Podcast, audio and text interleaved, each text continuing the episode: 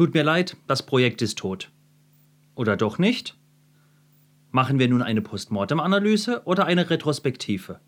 In diesem Video finden wir es heraus.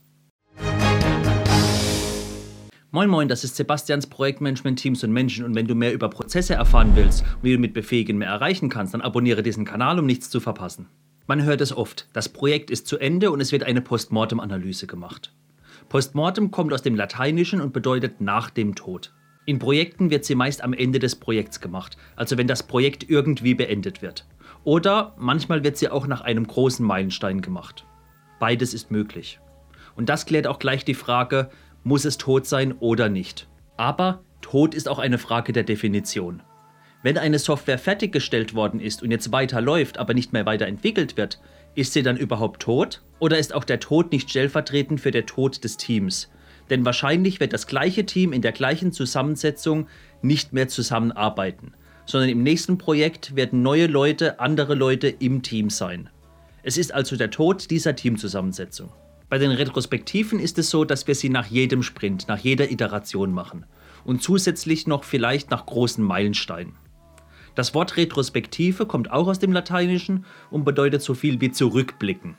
Die Frage ist aber, was wollen wir jeweils mit jeder Methode erreichen? Mit einem Postmortem wollen wir alle Erfahrungen, die wir während der Durchführung eines Projektes gemacht haben, ermitteln und verarbeiten. Es ist also eine rückblickende Betrachtung über die komplette Lebenszeit des Projektes. Und als Ergebnis bekommen wir oft eine Lessons Learned.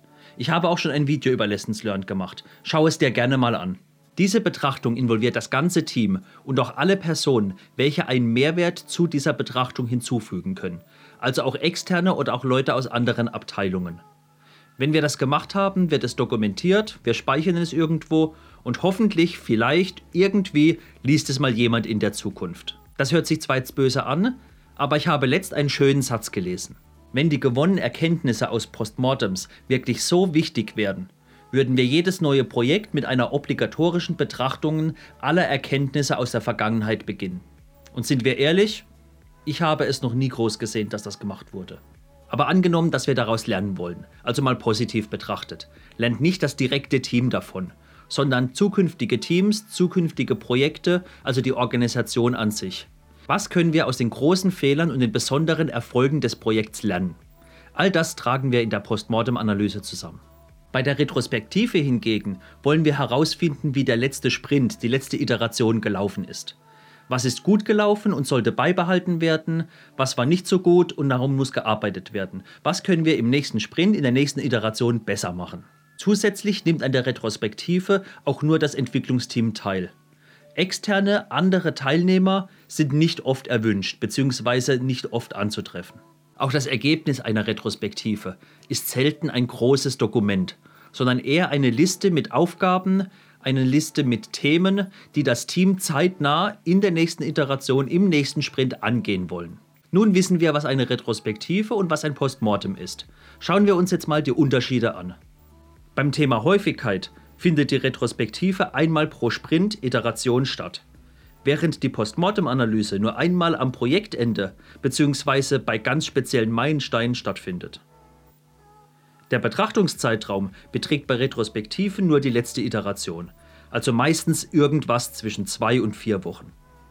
Bei der Postmortem-Analyse hingegen betrachten wir im Regelfall die gesamte Projektlaufzeit, also mehrere Monate oder gar Jahre.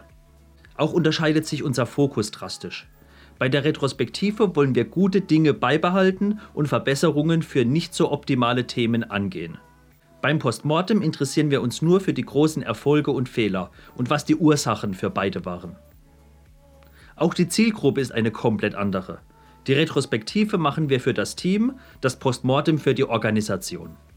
Und als Ergebnis bekommen wir beim einen eine Liste an Themen, welche wir zeitnah angehen müssen während wir beim anderen ein ausführlich ausgearbeitetes Dokument mit vielleicht einer angehängten Präsentation bekommen, das wir uns irgendwann in der Zukunft vielleicht ansehen.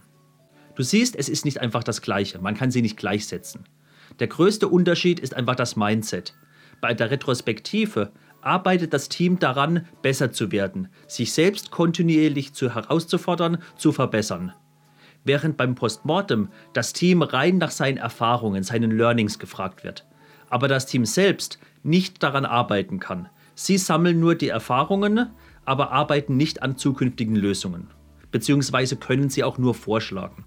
Es ist der Unterschied zwischen, wie mache ich ein Projekt jetzt und wie könnte ich ein Projekt in der Zukunft machen. Beides ist wichtig und beides hat auch seine Daseinsberechtigung.